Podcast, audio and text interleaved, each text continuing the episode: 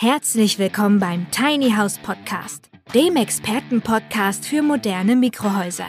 Von und mit Peter L. Pedersen. Wir bringen Ihnen die Vorteile von Minihäusern näher und sprechen mit Fachleuten aller Sparten. Und wir erklären Ihnen, welche baulichen, technischen und rechtlichen Voraussetzungen zu erfüllen sind, damit Ihr Traum vom Tiny House in Erfüllung gehen kann.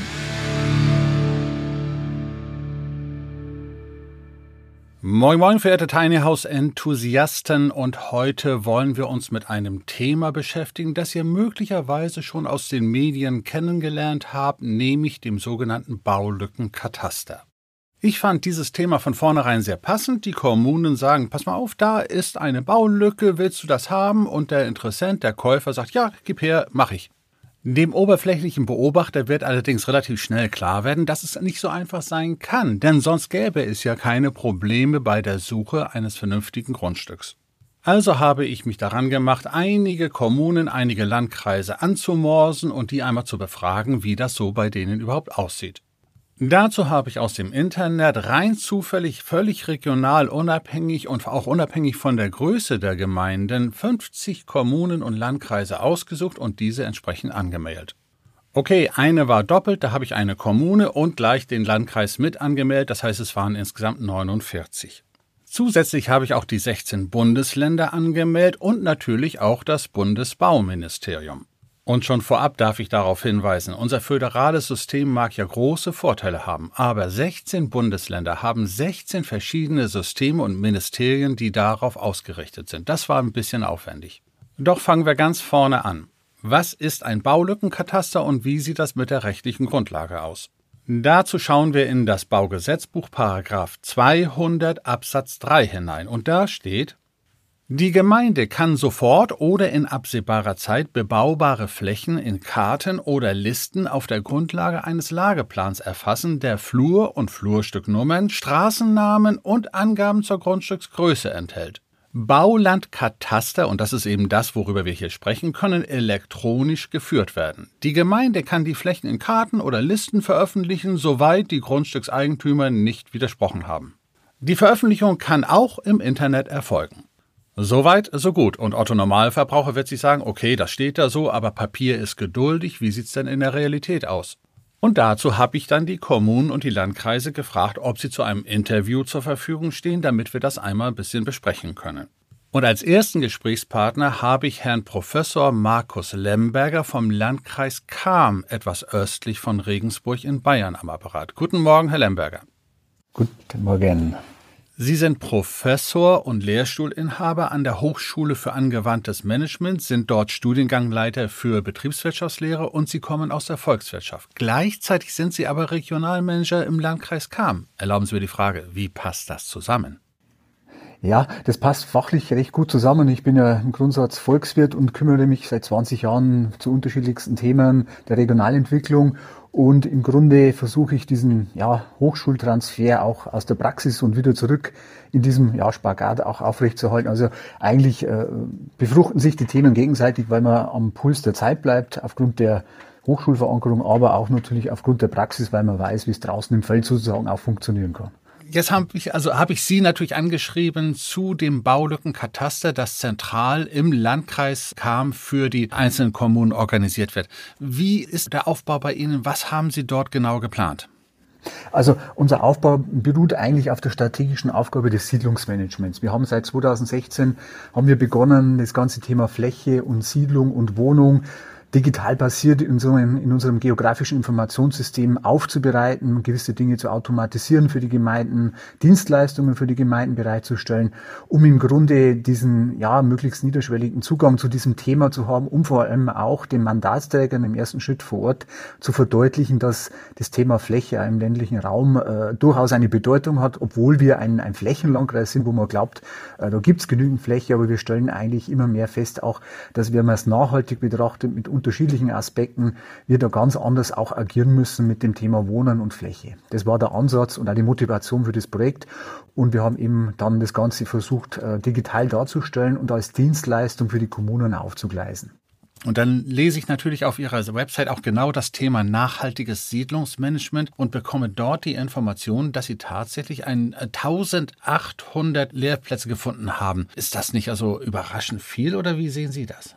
Absolut. Also das, das erste Ergebnis unseres, unserer ersten Erhebung war ja auch politisch, sag mal, ein, ein Erdbeben, äh, wenn man den Bürgermeistern vor Ort einfach verdeutlicht, äh, dass in der Region so viele leerstehende Wohnhäuser, Einfamilienhäuser, vor allem in unserer ländlich geprägten Region, verfügbar wären und sozusagen auch nochmal mehr als doppelt so viel vielleicht in der Zukunft im Feuer stehen, weil einfach die Bevölkerung überaltert und gewisse Nachfolgestrukturen gar nicht mehr da sind. Also Unterm Strich haben wir sogar, wenn wir es alle quantifizieren würden, fast 4000 Häuser, die sozusagen die nächste 10, 12, maximal 15 Jahre einer, einer Nachnutzung bedürfen. Und das war natürlich ein, ich sag mal, ein, ein großer Aufschrei, aber dann mit der Erkenntnis, dass man sich um dieses Thema auch strategisch und langfristig kümmern muss und äh, dass man das auf dem, auf dem Schirm behalten muss, auf jeden Fall als Kommune.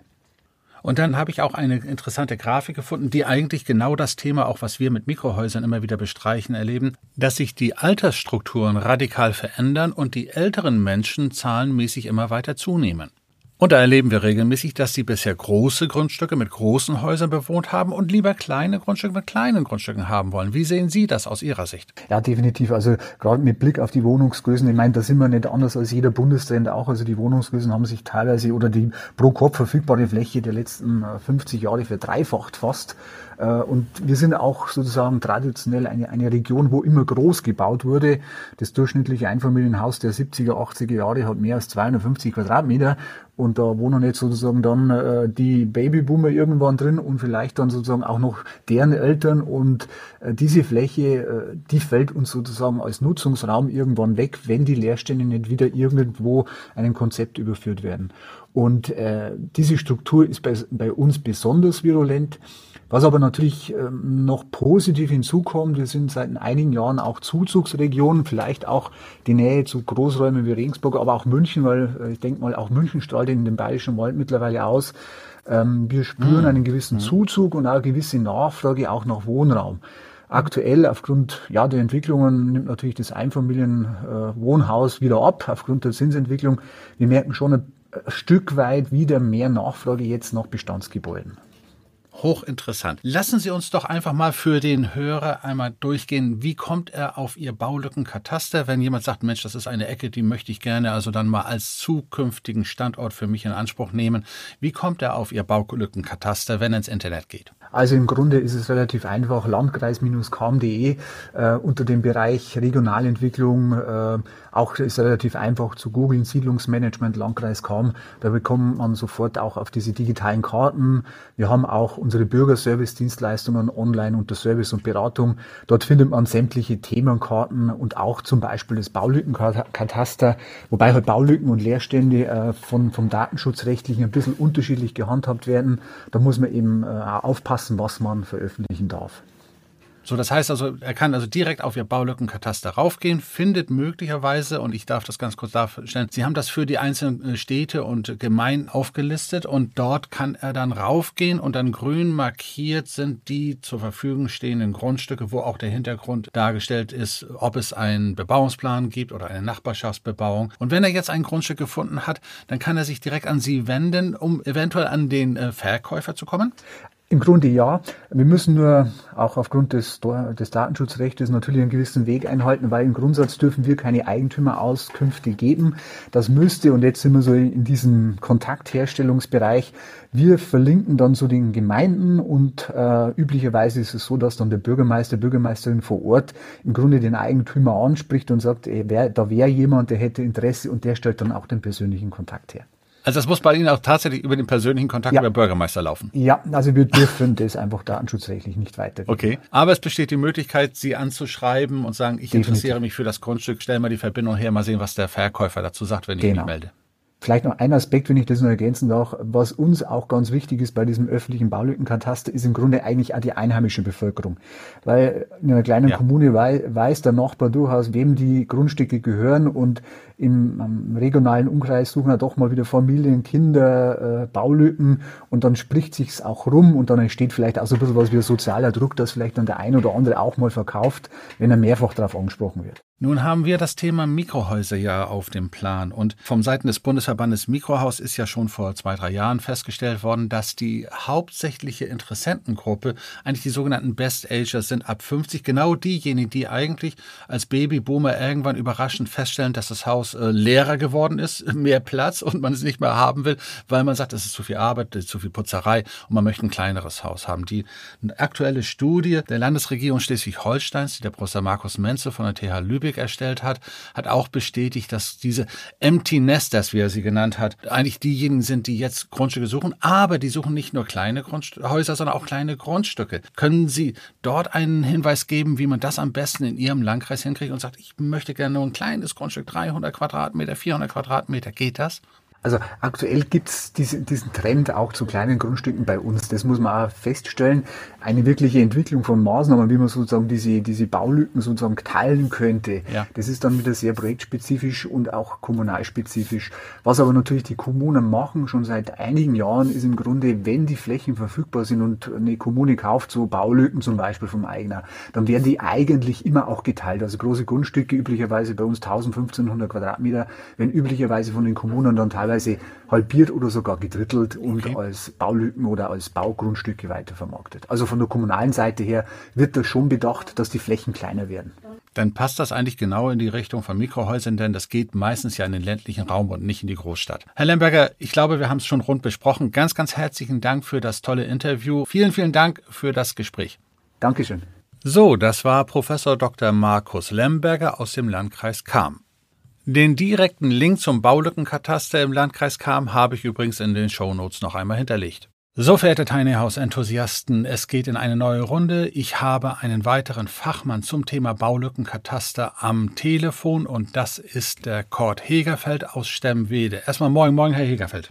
Ja, schönen guten Tag. Kurz äh, erklärt, Sie sind Ansprechpartner in Ihrer Gemeinde für Bauplanung und Bauordnung. Können Sie mir ganz kurz oder unseren Hörern erklären, wo liegt Stemmwede und was ist das Besondere an Ihrer Gemeinde? Ja, also Stemmwede ähm, liegt im Bereich Ostwestfalen-Lippe, ähm, äh, nördlich von Bielefeld, äh, ich sag mal direkt äh, angrenzend an Niedersachsen. Also wir sind wirklich im, im Nordzipfel von äh, Nordrhein-Westfalen und ja, Stemmwede ist sehr ländlich gelegen und äh, damit punkten wir natürlich auch, ne? weil wir halt äh, schöne, viele Landschaft haben bei uns. Also Ostwestfalen-Lippe und wer dann also von Bremen Richtung Osnabrück fährt, kennt den Dümmersee, der ist auch nicht weit von euch entfernt. Ja? Genau, der ist äh, quasi gleich um die Ecke, ist äh, sozusagen schon fast eingemeindet. Aber in, obwohl es in Niedersachsen liegt, ganz genau. okay. ja. Alles klar. So, wir wollen ja nicht nur über Gemeinde sprechen, sondern über Kataster. Und äh, Sie haben seit vielen Jahren schon einen Kataster. Wir hatten im Vorwege gesprochen, Sie haben ein sehr altes Kataster und sehr viele Erfahrungswerte. Was ist so Ihr Erfahrungswert damit? Ja, also wir haben das erstmals aufgelegt im Jahr 1998. Ähm, das durfte ich damals auch schon. Vierteljahrhundert damit. Vierteljahrhundert, das durfte ich damals auch schon begleiten. Da war ich natürlich noch ein Schlag jünger. Und wir sind natürlich, ich sag mal, relativ klein angefangen. Das war ja auch vor, vor zu der Zeit äh, war das auch noch nicht so stark EDV-lastig. Da gab es natürlich noch keine Homepage, wo man es nachgucken konnte und so weiter. Aber es war uns einfach wichtig, auch, ähm, ja, ich sag mal, erstmal die ganzen Lücken, die es alle gibt, äh, einmal systematisch zu erfassen und natürlich auch ähm, der Gedanke, ähm, Innenverdichtung äh, geht letztendlich äh, äh, davor, dass man immer neue Speckringe um die Siedlungen legt, um die Ortschaften legt, sondern einfach Potenziale der Innenverdichtung zu nutzen. Das war einfach der Gedanke dabei. Und nun haben Sie eigentlich auf der Website, kurz erklärt, stemmwede.de und dort haben Sie interessanterweise eine sehr übersichtliche Website. Da steht Leben, Rathauspolitik und Tourismus. Äh, ist der Tourismus nebenbei so äh, ausgeprägt bei Ihnen? Ähm, der ist im Kommen, würde ich mal sagen. Okay. Also da äh, gibt, es, gibt es viele Leute, die sich da rührig drum kümmern. Das äh, geht voran, ja.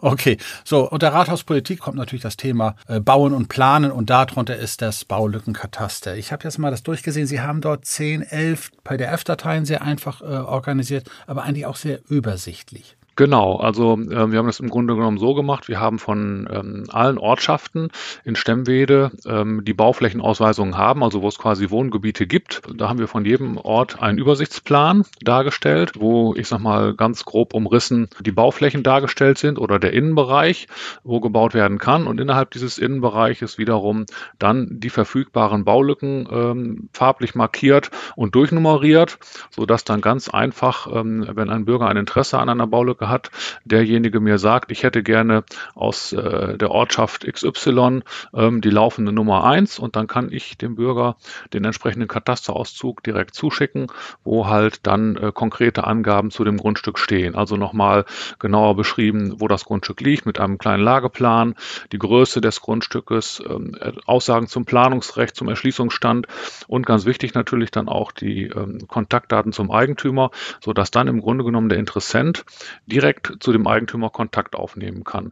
Halt, stopp. Jetzt muss ich unterbrechen, weil da haben Sie ein ganz, ganz spannendes Stichwort gebracht. Sie haben also tatsächlich die Kontaktdaten vom Eigentümer und geben die gleich weiter. Genau, das können wir natürlich nur deswegen machen, weil wir von den Eigentümern entsprechenden Rücklauf haben, dass wir die Kontaktdaten an Interessenten weitergeben dürfen. Und deswegen sind es natürlich auch Stemmwede auch relativ wenige Baulücken, die wir im Moment im Angebot haben, weil wir natürlich nur Baulücken anbieten können, wo die Eigentümer auch sagen, die sind letzten Endes verfügbar. Das macht natürlich Sinn. Aber das ist übrigens ein Punkt, erlauben Sie mir sagen zu dürfen, ich habe ja fast 50 Kommunen und äh, Landkreise angefragt und höre jedes Mal Datenschutzgrundverordnung und Sie machen das einfach so locker und es klappt anscheinend auch. Was heißt locker? Also ich habe ja, äh, wir haben ja letztendlich ja. das Go von den Eigentümern, dass wir das dürfen und dann sehe ich da an sich kein Problem. Nö, ich auch nicht. Finde ich gut. Das ist toll. Also, das heißt, wenn jemand also unbedingt, also jetzt sagt, ich möchte Richtung Gemeinde Stemmwede ziehen, dann kann er sich direkt an Sie wenden und sagen, das wäre für mich interessant, äh, gib die Adressen rüber, ich nehme mit dem Verkäufer Kontakt auf. Genau, also nicht direkt die Adressen, sondern der kriegt dann von mir, wie gesagt, einen, einen Katasterauszug, wo, wie ich eben erklärt habe, die ganzen Informationen drauf sind, als PDF-Datei. Das kann ich per Mail schicken, das kann ich auch per Post rausschicken und dann alles weitere spielt sich dann im Grunde genommen direkt zwischen dem Interessenten und dem Grundstückseigentümer ab. Da sind wir dann eigentlich schon raus. Verdammt klingt das einfach bei euch. Toll. Herr Hegefeld, ganz herzlichen Dank für die Info. Ich bedanke mich ganz herzlich, drücke die Daumen, Grüße nach Stemmwede und wir hören uns mit Sicherheit nochmal wieder. Danke, Grüße zurück. Tschüss. So, meine verehrten Tiny House Enthusiasten, so einfach kann es sein, wenn ihr im Landkreis Kam oder im Landkreis Sterbenwede in Nordrhein-Westfalen ein Grundstück sucht. Und für alle anderen, die jetzt nicht in diesen beiden Landkreisen suchen, habe ich natürlich meine 49 Kommunen minus diese beiden angemorst. Und dazu sollten wir uns etwas näher unterhalten. Erst einmal halten wir fest, dass von den 49 angefragten Kommunen 18, also fast 40 Prozent, überhaupt nicht geantwortet haben. Und das, obwohl ich ausdrücklich auf meinen presserechtlichen Auskunftsanspruch hingewiesen habe, dass die tatsächlich Gesetzesbruch betreiben, wenn die keine Auskünfte geben. Und natürlich habe ich nicht den zentralen Pressesprecher der Kommune angefragt, sondern denjenigen, der auf der Baulückenkatasterseite ausgewiesen war. Also derjenige, den ihr auch anschreibt, wenn ihr Interesse habt. Damit haben wir schon mal einen großen Teil aller Baulückenkataster, die ich zumindest angemorst habe, die völlig sinnbefreit sind, weil keiner reagiert. Und namentlich sind das Orte wie Bad Münder, Bingen, Brandenburg an der Havel, Fröndenberg-Ruhr, Delmenhorst, Ense. Da konnte man übrigens auf der Seite gendern, aber nicht auf die Anfragen antworten. Hoja, Ilmtal an der Weinstraße, Nürtingen und selbst in der Landeshauptstadt Wiesbaden hat man keinen Bock gehabt zu antworten. Aber auch bei denjenigen, die sich gemeldet haben, gab es einige heftigste Klopfer. Die Gemeinde Bad Zwischenahn hat sich sehr schnell gemeldet und mitgeteilt, dass sich das erledigt hat. Das hat mich etwas verwundert. Ich habe auf die Website geschaut und das Baulückenkataster war ebenso schnell gelöscht worden. Und natürlich bekam ich sogar so Hinweise, vielen Dank für Ihre Presseanfrage, wir haben leider keine Zeit, damit hat sich's erledigt. Also dreister kann man ja nicht sagen, bitte stört mich hier nicht in meinem Behördenschlaf, ich habe hier keine Lust mit dir zu reden. Nun hatte ich natürlich alle erstmal in meiner grenzenlosen Naivität angefragt, ob sie vielleicht für ein kleines Interview zur Verfügung stehen können. Und von den 49 Anfragen haben exakt, hört zu, zwei, exakt zwei Kommunen geantwortet, ja, wir machen mit, das war der Landkreis Kam und das war der Landkreis Stemmwede. Und dabei müssen wir noch über das Bundesland Bremen sprechen. Eigentlich war das Baulückenkataster des Landes Bremen meine Initialzündung, überhaupt dieses Thema anzupacken. Die haben eigentlich ein hervorragendes Baulückenkataster, in dem momentan 3877 Baulücken ausgewiesen sind. Und damit nicht genug, die haben sogar einen Knopf Tiny Houses, das heißt kleine ausgewiesene Grundstücke, und da haben die 127 in Bremen ausgewiesen. Die sind also in Bremen richtig aktiv und engagiert. Und trotzdem kam es nicht zu einem Interview. Warum nicht? Weil die zuständige Bausenatorin, also die Ministerin, wie es in anderen Bundesländern heißt, verfügt hat, sie entscheidet persönlich, ob ein Interview geführt wird oder nicht. Und jetzt kann ich nur mutmaßen, da dort in Bremen Rot, Rot, Rot regiert, haben die in letzter Zeit in der Öffentlichkeit so viel auf den Hintern bekommen, dass sie sagen, nein, selbst die positiven Dinge wollen wir bitte nicht diskutieren. Einen Wermutstropfen gibt es beim Baulückenkataster in Bremen allerdings auch. Das heißt, wenn ihr dort nachfragen wollt, wer denn bitte schön dieses Grundstück verkaufen möchte, kommt der Hinweis Datenschutzgrundverordnung geht nicht, dann müsst ihr die Nachbarn fragen oder irgendwie anders an die Adressen herankommen. Für einen professionellen Investor mag es sicherlich möglich sein, für den Otto Normalverbraucher fast unmöglich. Und obwohl mir die Fachleute aus Bremen gesagt haben, über 50 Prozent aller Baumaßnahmen beruhen auf Baulückenkatastern, ist es trotzdem nicht machbar gewesen. Hochmotiviert, voll engagiert und am Ende doch daneben. Das dürfte man dann vielleicht sogar schon als Coitus interruptus definieren. Solche Hinweise haben wir übrigens regelmäßig bekommen. Ja, wegen Datenschutzgrundverordnung dürfen wir natürlich nichts tun, aber Sie können schon mal sehen, was wir so alles in den letzten Wochen und Monaten gebastelt haben. Dazu sprechen wir gleich auch nochmal einen Fachmann, der das Ganze etwas korrigieren kann. Aber es gab auch ganz kuriose Fälle, so zum Beispiel Brandenburg an der Havel. Die haben ein Baulückenkataster und wenn man darauf schaut, springen einem sofort stapelweise Baulückenpunkte entgegen, die schön grafisch aufbereitet sind. Der neugierige Interessent denkt sich, okay, ich nehme die Maus und klick mal drauf und nichts passiert. Ich dachte schon, vielleicht liegt es an meinem Browser, also habe ich das mit einem zweiten und einem dritten Browser ausprobiert. Ich krieg die Dinger nicht angeklickt. Also dachte ich, da muss ja ein Trick bei sein. Ist irgendwo eine Erklärung, eine Beschreibung da? Und ja, richtig, da ist eine. Ganz links unter Hinweise, ganz, ganz klein steht, mit dem Werkzeug Abfrage in Klammern oben können Informationen zu den Baulücken abgefragt werden. Also geht die Suche weiter nach dem Knopf Abfrage. Aber auch der ist nirgends zu finden. Das hätte ich ja gerne mit den Fachleuten der Stadt Brandenburg an der Havel, Fachbereich 6 Stadtplanung besprochen, aber die haben sich auch nicht gemeldet. Vielleicht haben die aber schon geahnt, dass ich etwas anders auf deren sinnbefreite Arbeitsbeschaffungsmaßnahme reagiere, als sie gern gewollt hätten. Doch bei aller Kritik gab es natürlich auch vernünftige Antworten und auch welche, die auch richtig spannend waren. So meldete die Stadt Meppen 480 aktuelle Baulücken in ihrem Kataster. Die Gemeinde Much im Rhein-Sieg-Kreis hatte immerhin 99 und zwei Brücken vermeldet 323 erfolgreich vermittelte Baulücken. Und die niedersächsische Gemeinde Wunsdorf konnte sogar vermelden, dass sie über diese Wege 300 neue Bürger hat gewinnen können. Von solchen Ergebnissen kann die Gemeinde Rede im Emsland nur träumen, die hat nämlich null Grundstücke und hat auch null vermittelt. Keine Probleme bei der aktiven Zusammenführung von Käufer und Verkäufer hatten dabei die Gemeinden wie Herne, Langelsheim, Neunkirchen im Siegerland, Niederkrüchten, Nienburg an der Weser, Nordhausen, Rade vom Wald oder Salzgitter. Hingegen haben Meppen und auch Wunsdorf empfohlen, die Nachbarn zu befragen, bevor irgendjemand im Bauamt sich bewegen muss. Doch springen wir jetzt mal eine Etage höher, und zwar in Richtung Bundesländer. Bremen hatten wir gerade thematisiert und interessanterweise haben von den 16 deutschen Bundesländern drei gar nicht geantwortet. Das war Hessen, Mecklenburg-Vorpommern und Sachsen-Anhalt. Da ich aber bei den Bundesländern anders als bei den Kommunen die offiziellen Pressestellen angemorst habe, ist das umso heftiger, wenn drei Bundesländer sich überhaupt nicht bewegen. Aber natürlich habe ich auch positive Rückmeldungen bekommen, so zum Beispiel aus Niedersachsen, wo man mir mitgeteilt hat, dass von den 400 Kommunen immerhin 177 ein wie auch immer geartetes Baulückenkataster haben. Ärgerlich ist nur, wenn ich davon einige anmorse und nichts passiert.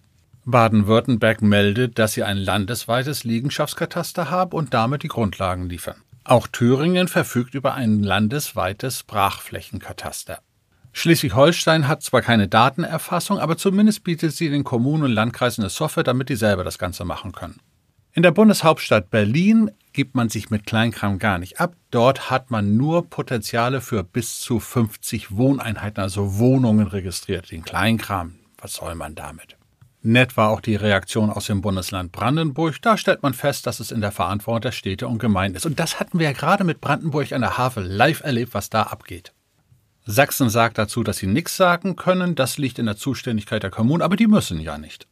Aus dem Saarland kam die fröhliche Nachricht, dass man glaubt, dass St. Ingbert und Saarbrücken wohl ein Kataster haben könnten und Merzig und Appleborn wohl eine Baulückenbörse hätten, wobei man nichts Genaues weiß. Aber immerhin zwei von 55 Kommunen, das ist doch schon mal etwas.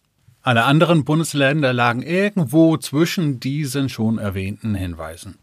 Aber bitte halten wir fest, wir haben nach allen politischen Aussagen ein Wohnraumproblem in Deutschland und wir haben nicht genug Wohnungen. Aber wenn es darum geht, Lösungen zu schaffen, scheint es eventuell nicht ganz so praktisch zu sein, überhaupt darüber nachzudenken. Also gehen wir noch eine Etage höher, nämlich an die Bundesregierung. Konkret habe ich das Bundesministerium für Wohnen, Stadtentwicklung und Bauwesen angeschrieben. Also diese drei Begriffe Wohnen, Stadtentwicklung und Bauwesen müssten eigentlich zum Thema Baulückenkataster eigentlich passen. Und auf der Website des Bundesbauministeriums prangt sofort natürlich ein Konterfei der Bauministerin Geiwitz und ein Hinweis Bündnis bezahlbarer Wohnraum. Da muss doch was gehen, oder? Also stellte ich dem Bundesbauministerium drei Fragen. Wie viele Kreise, Kommunen und Stadtstaaten bieten in der Bundesrepublik Deutschland ein öffentlich zugängliches Baulückenkataster an? Frage 2. Wie viele Baulücken werden aktuell in öffentlich zugänglichen Baulückenkatastern ausgewiesen? Frage 3. Welche Erkenntnisse liegen über die Wirksamkeit bzw. den effektiven Nutzen von Baulückenkatastern hinsichtlich des Einflusses auf die Gesamtleistung an Baumaßnahmen vor? Ja, und daraufhin bekam ich eine sehr freundliche wie auch glasklare Rückmeldung, die da hieß, leider liegen dem Bund zu keiner der drei Fragen detaillierte Informationen vor. Man war aber auch sehr hilfsbereich und verwies auf eine Studie aus November 2022, die mir vielleicht weiterhelfen könnte. Diese Studie hatte den Titel Bauland und Innenentwicklungspotenziale in deutschen Städten und Gemeinden. Diese Studie ist übrigens herausgegeben worden vom Bundesinstitut für Bau, Stadt- und Raumforschung, die dem Bundesamt für Bauwesen und Raumordnung unterstellt ist. Und dieses ist wiederum unterstellt dem Bundesministerium für Wohnen, Stadtentwicklung und Bauwesen. Die haben diese Studie natürlich nicht alleine gemacht, sondern es wurde auch vom Bundesministerium begleitet, und zwar vom Referat SW21 Immobilien- und Wohnungswirtschaft Wohneigentum. Aber auch die haben nur begleitet, denn die eigentlichen Autoren kommen aus dem Leibniz-Institut für ökologische Raumentwicklung e.V. Nun wollen wir natürlich nicht nur lästern, sondern auch ein bisschen die Fakten sprechen lassen. Und bereits im Vorwort weist der Leiter des Bundesinstituts für Bau, Stadt und Raumentwicklung BBSR, Herr Dr. Markus Eltges, darauf hin, dass die Bundesregierung ein Neubauziel von 400.000 Wohnungen pro Jahr ausgegeben hat, wovon 100.000 Wohnungen öffentlich gefördert werden sollen. Mehr zu bauen und dafür insbesondere die innerstädtischen Flächenpotenziale zu nutzen, gehört in den kommenden Jahren zu den wichtigsten Aufgaben der Bau- und Stadtentwicklungspolitik. Nicht weniger als 692 Städte und Gemeinden haben übrigens an dieser Umfrage und Studie teilgenommen. Und dabei kommt die Studie zu dem Ergebnis, dass 99.000 Hektar zur Verfügung stehen. Das entspricht der Größe von 140.000 Fußballfeldern. Und da man nicht nur Fußball darauf spielen kann, soll man natürlich Wohnungen darauf bauen. Zwei Drittel dieser Flächen sind auch für Wohnungsbau vorgesehen. Und konservativen Schätzungen zufolge können da bis zu rund zwei Millionen Wohneinheiten realisiert werden. Ja, und bis 2025 sollen davon 1,5 Millionen realisiert werden. Ja, und irgendwie erinnert mich das an meine Podcast-Folge 62, in der ich den hervorragenden Journalisten Roland Tichy interviewen durfte. Der kam gerade von einer Podiumsdiskussion aus Dresden und der sagte, ja, die lachen alle nur darüber. Das ist wie früher. Da gab es eine Planwirtschaft, der Staat hat einen Plan gemacht, egal ob es klappt oder nicht, äh, wird, ist sowieso egal. Eben frei nach dem alten Motto, den Sozialismus in seinem Lauf hält weder Ochs noch Esel auf. Aber immerhin hat man einen Plan. Doch Schluss mit dieser ganzen Lästerei. Irgendetwas muss doch in dieser 231-seitigen Studie enthalten sein, das wir hier veröffentlichen können. Und tatsächlich finden wir auf der Seite 25 die Tabelle 2-1. Die listet alle 16 Bundesländer inklusive aller existierenden Datenbanken und Tools für die Baulanderfassung auf kommunaler Ebene.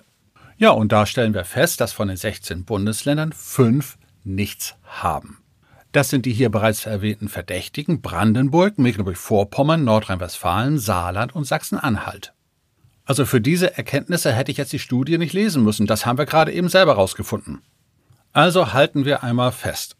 Auf Bundesebene hat Frau Bundesbauklötzchenministerin Clara Geiwitz herausgegeben, dass wir jetzt bis 2025 anderthalb Millionen Wohnungen schaffen wollen. Ja, und irgendwie erinnert mich das an den Kommentar des großen Publizisten und Autoren Hendrik Brode. Hört mal zu, was der dazu sagte.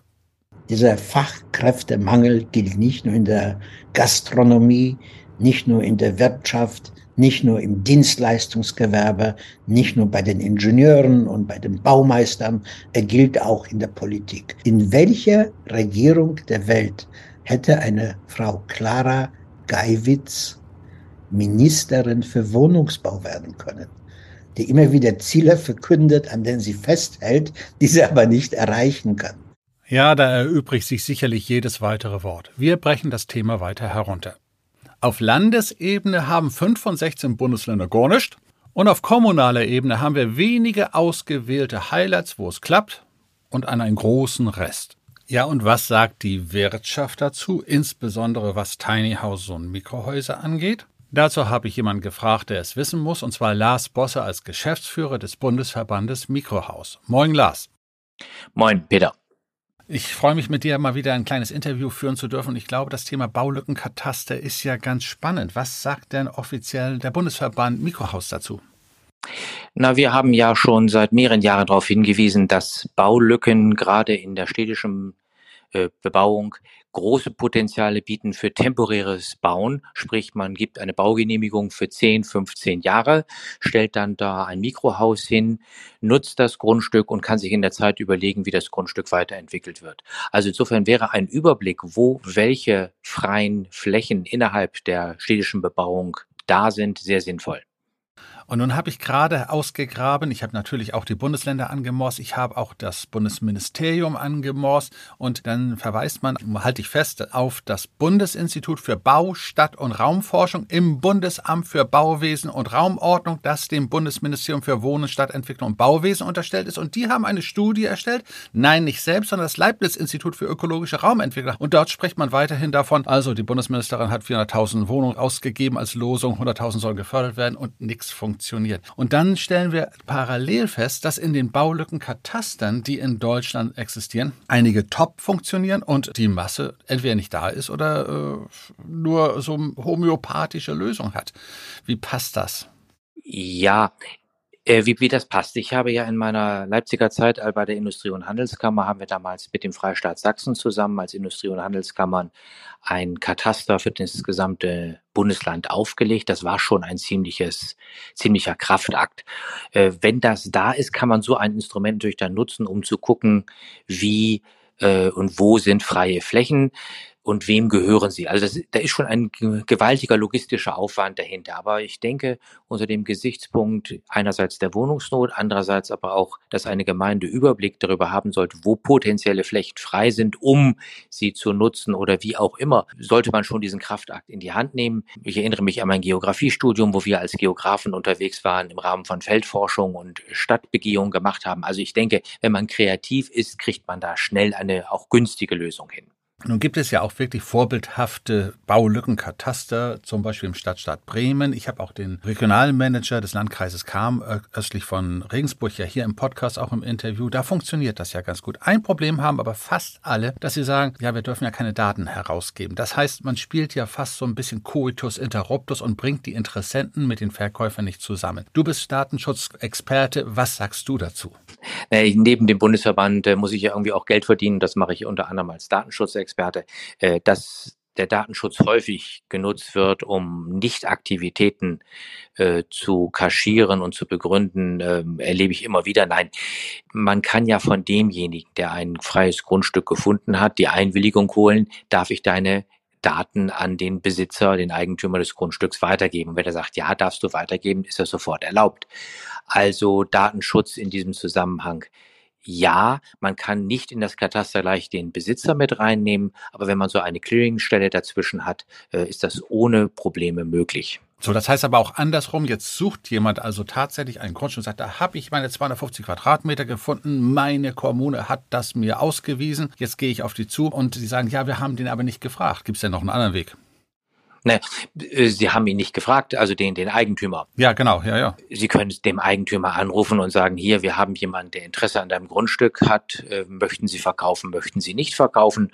Und äh, wenn der sagt, oh ja, ist toll, dass es einen Interessenten gibt und der Interessent gesagt hat, ihr dürft meine Daten weitergeben, ist das völlig unproblematisch. Also ich wiederhole nochmal, der Datenschutz kann hier nicht als Ausrede für Inaktivität der öffentlichen Verwaltung herhalten. Okay, das heißt, das haben wir also schon mal gelöst. Und jetzt ist natürlich die Frage, wenn die so wenig ausweisen. Ich, also ich bin ja nur ein Volkswirt von Haus aus und ich kenne auch den alten Begriff soziale Marktwirtschaft. Das hatte mal früher so eine tolle Idee gegeben, dass die Wirtschaft einiges regeln kann. Jetzt macht's der Staat und eigentlich ist das ja eine Vermittlung von Grundstücken äh, zum Bauen, wo Immobilienmakler davon leben. Warum packt man so etwas nicht vernünftig professionell an, eingedenk der Wohnungsnot und sagt, ich gebe das an ein privates Unternehmen und äh, organisiert das hier professionell. Was steckt dahinter? Wir haben ja in den Kommunen, aber auch in den Landkreisen und Städten Wirtschaftsförderungsgesellschaften zumeist, die könnten das tun auch zu einem nicht marktüblichen Preis. Natürlich würde man sagen, es ist besser, der freie Markt regelt das, sprich Immobilienmakler, die ja auch dann wieder Steuern zahlen, aus denen die Gehälter der Mitarbeiter in der öffentlichen Verwaltung bezahlt werden, regeln das. Also ich denke, wenn man das wirklich will, wird man eine Lösung finden, ob nun als Behörde, ob über die lokale Wirtschaftsförderung oder outgesourced dann an einen professionellen Makler. Also alle drei Wege sind denkbar, wenn man es denn will. So, dann halten wir fest, eigentlich ist es eine gute Idee. Wenn es auch noch überall umgesetzt wird, haben wir vielleicht sogar eine tolle Lösung auch für Tiny House Interessenten. Lars, ganz herzlichen Dank für das kurze, knappe Interview. Wir wollen mal sehen, was wir da noch was machen können aus dem Thema. Alles klar. Machst du einen Schuldbruch. Tschüss. ja, gut, tschüss. Ja, verehrte Freunde des gepflichten Tiny House, das war der Rundumschlag zum Thema Baulückenkataster und ihr merkt, es ist nicht so einfach, wie man das eigentlich glauben mag. Meine Empfehlung an euch kann nur sein, schaut auf die Website eurer Kommune, prüft, ob die was anbieten können. Ansonsten schaut beim Landkreis nach oder bei eurem Bundesland. Und wenn ihr ein Grundstück gefunden haben solltet, lasst euch nicht mit angeblichen Datenschutzproblemen abwimmeln. Denkt aber immer dran, selbst wenn ihr ein Grundstück finden solltet, macht nichts ohne den Architekten im Hintergrund.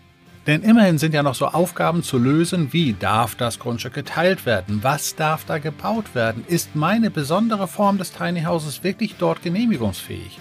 All diese Punkte kann auch ein bestgeführtes Baulückenkataster nicht beantworten und nicht klären.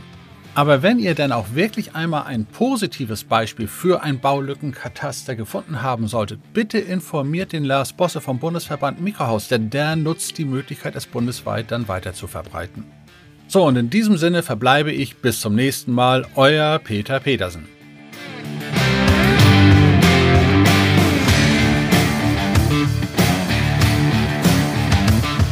Der Tiny House Podcast ist eine Produktion der Berufsakademie Mecklenburg-Vorpommern in Zusammenarbeit mit der Rolling Tiny House GmbH. Wenn Sie mehr zu den Tiny Houses wissen möchten oder in einem Mini-Haus einmal Probe wohnen wollen, dann schauen Sie doch einfach auf www.rolling-tiny-house.de.